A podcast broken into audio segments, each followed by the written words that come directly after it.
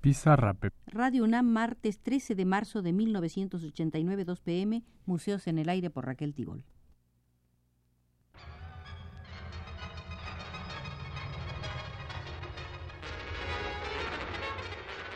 Radio UNAM presenta Museos en el Aire.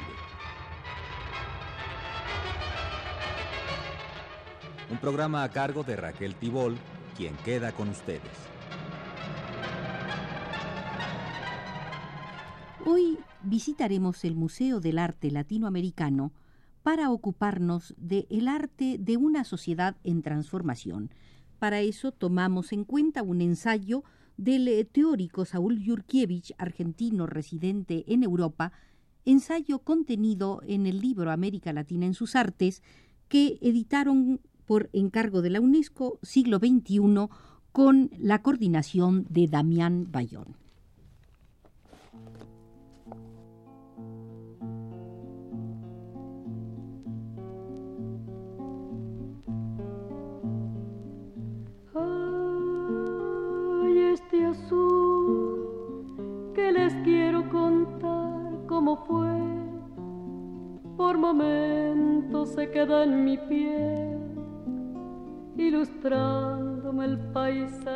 La importancia de París en la evolución de la plástica desde mediados del siglo XIX hasta las primeras décadas del XX es decisiva.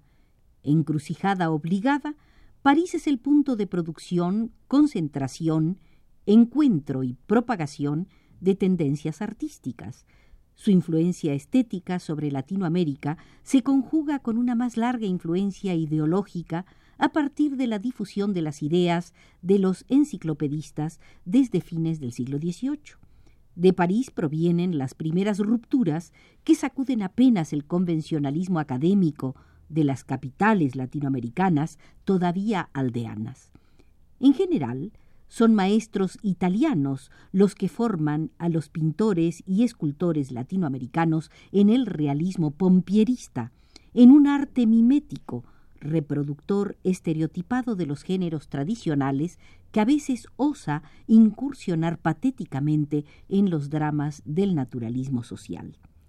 Después de devastadoras guerras intestinas, las repúblicas latinoamericanas, incomunicadas y estancadas, entran casi sincrónicamente en el período de la organización nacional. El maquinismo convierte a los países dominadores en potencias industriales que van a buscar materias primas y alimentos en colonias, factorías y naciones dependientes. América Latina ingresa al circuito del comercio mundial condenada a proveer solo productos básicos. Las oligarquías locales enriquecidas por un acelerado desarrollo agropecuario o por la explotación minera en función de una enorme demanda mundial, comienzan a perder su carácter nacional, su localismo, se ligan a las finanzas internacionales, viajan, se vuelven cosmopolitas, a menudo se establecen en Europa y adquieren obras de arte europeo. Así afluirán a América Latina importantes colecciones de obra de arte europeo, como es la pintura impresionista, esculturas de Rodin y de Bourdelle, ambos ejecutaron monumentos para Buenos Aires, objetos ornamentales de última moda. Incluso copian el hábitat y la arquitectura de la alta burguesía del París finisecular. La importación literaria precede a la plástica. El modernismo, amalgama americana de todas las escuelas en boga europea hacia 1880, adopta la moda internacional con poca diferencia cronológica con respecto a la aparición de sus fuentes. Su correspondencia plástica, el impresionismo, aparece tardíamente en nuestro continente. Despunta hacia 1900 y se impone hacia 1920, introducido por latinoamericanos que estudian en Francia. Martín Malarro es el iniciador argentino y en Chile lo es Juan Francisco González. El colombiano Andrés de Santa María, que vivió casi toda su vida en Europa, expone en 1904 telas impresionistas en Bogotá. Emilio Boggio, amigo de Sisley, Pizarro y Monet, es el precursor venezolano, tanto del impresionismo como del postimpresionismo. En México, Joaquín Clausel inaugura la tendencia y Francisco Romano Guillemín es el primer puntillista. Como medio siglo de retardo, el impresionismo latinoamericano ofrece una versión tímida y como corresponde a la adaptación a un medio semirural de desarrollo industrial muy incipiente, es una versión despojada de la teorética científica, psicofisiológica de la visión, teoría del color, captación de la movilidad de lo real, primacía de la energía lumínica sobre el estatismo corpóreo, etc., que complementa la experimentación del impresionismo francés. Este que vuelve otra vez, musicando mi zaguán de ayer, a esperarme de barco en la sed. Ay, este azul provinciano se quiebra en mi voz como antigua Vidal en adiós. Esta adaptación truncada se reiterará en el trasplante de una sucesión de escuelas transferidas prematuramente sin correspondencia con el grado de desarrollo del contexto latinoamericano. El trasplante cultural opera de manera mimética y desconectada de la base socioeconómica. Las minorías cosmopolitas injertan estéticas reduciéndolas a un consumo restringido y sin la relación estructural que existe en el lugar de origen, en el medio generador de estos movimientos. A saber, el cubismo y el futurismo corresponden al entusiasmo admirativo de la primera vanguardia ante las transformaciones físicas y mentales provocadas por el primer auge maquinista. El surrealismo es una rebelión contra las alienaciones de la era tecnológica. El movimiento concreto surge junto con la arquitectura funcional y el diseño industrial con intenciones de crear programada integralmente un hábitat humano. El informalismo es otra reacción contra el rigor racionalista, el ascetismo y la producción en serie de la era funcional corresponde a una aguda crisis de valores, al vacío existencial provocado por la Segunda Guerra Mundial, la matanza más mortífera en la historia humana.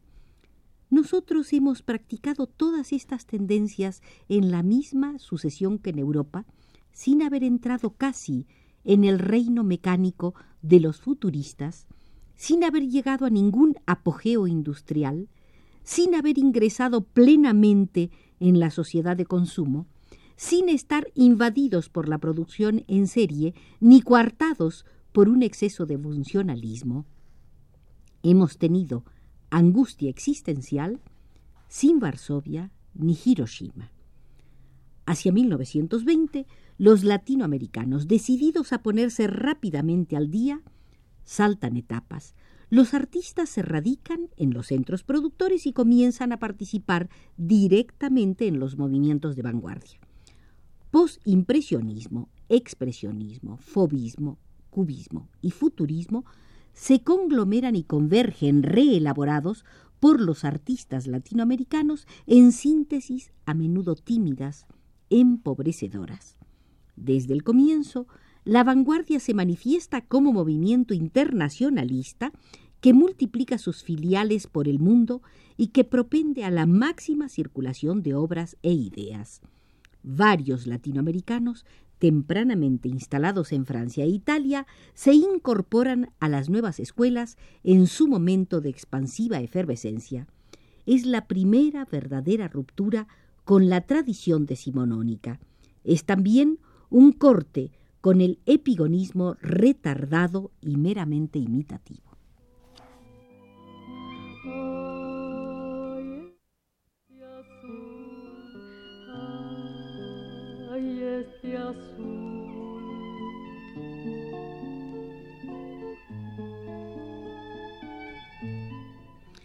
Desde la primera vanguardia o vanguardia propiamente dicha, la avanzada del arte latinoamericano intenta sincronizar su marcha con la de la plástica internacional.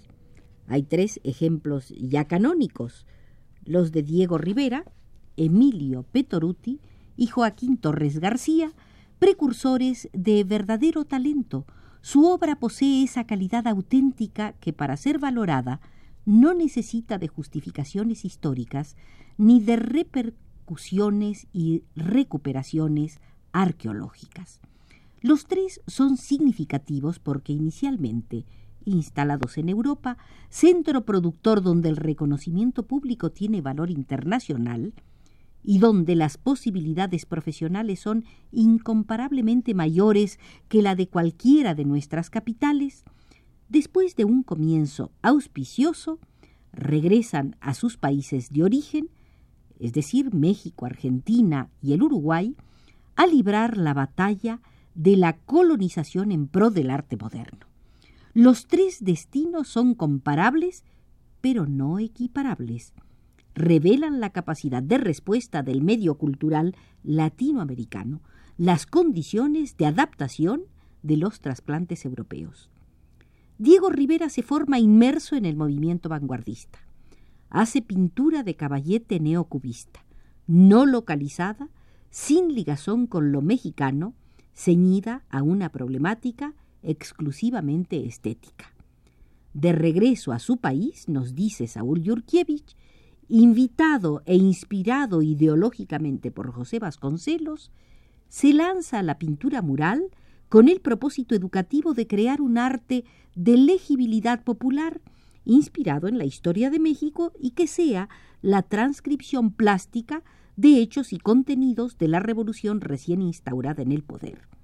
Rivera parte de una estética de avanzada, también revolucionaria, pero europea, de un lenguaje recién gestado como signo plástico de una nueva visión del mundo móvil, simultánea, relativa e inestable, una visión ligada al contexto urbano de una época de vertiginosas transformaciones. Vuelto a su tierra y colocado ante el imperativo de elaborar un arte para todos, sustituye el lenguaje especulativo del cubismo, donde la percepción se asocia con una intelección para iniciados por los murales monumentales de anécdota simple, de mensajes inmediatamente legibles, por estereotipos representados con sistemas más o menos tradicionales. Imposibilitado de infundir a su pueblo, que apenas comienza a salir de la explotación, el analfabetismo y la pobreza, la comprensión de un arte avanzado adapta sus murales a lo que convencionalmente se considera como máximo común denominador, como nivel de inteligibilidad popular. Partiendo de cánones europeos de última hora, retrocede a otros cánones no menos europeos, retoma los medios figurativos de tradición renacentista algo renovados estilísticamente. Y Saúl Yurkiewicz eh, cita aquí una expresión que tuve en mi historia general del arte moderno y contemporáneo mexicano, la que editó eh, la editorial Hermes en 1964, y mis palabras son las siguientes. Para componer sus relaciones lógicas, Rivera utilizó el clasicismo y su última derivación, el cubismo, para expresar su optimismo panteísta se valió del impresionismo y de su extrema consecuencia el fobismo. Para relatar sus historias recurrió al naturalismo y a su cláusula más flexible, el folclorismo. Para dar tiempo y movimiento a su representación, se sirvió del romanticismo y de su influencia retrospectiva, el arqueologismo.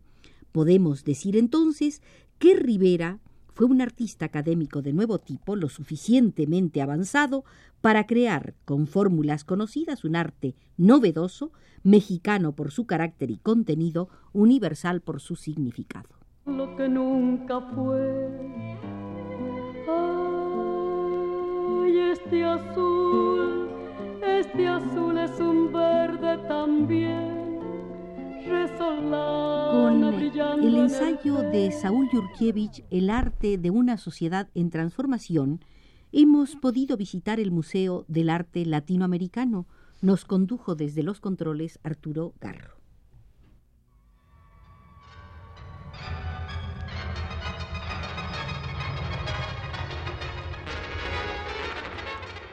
Radio UNAM presentó Museos en el Aire.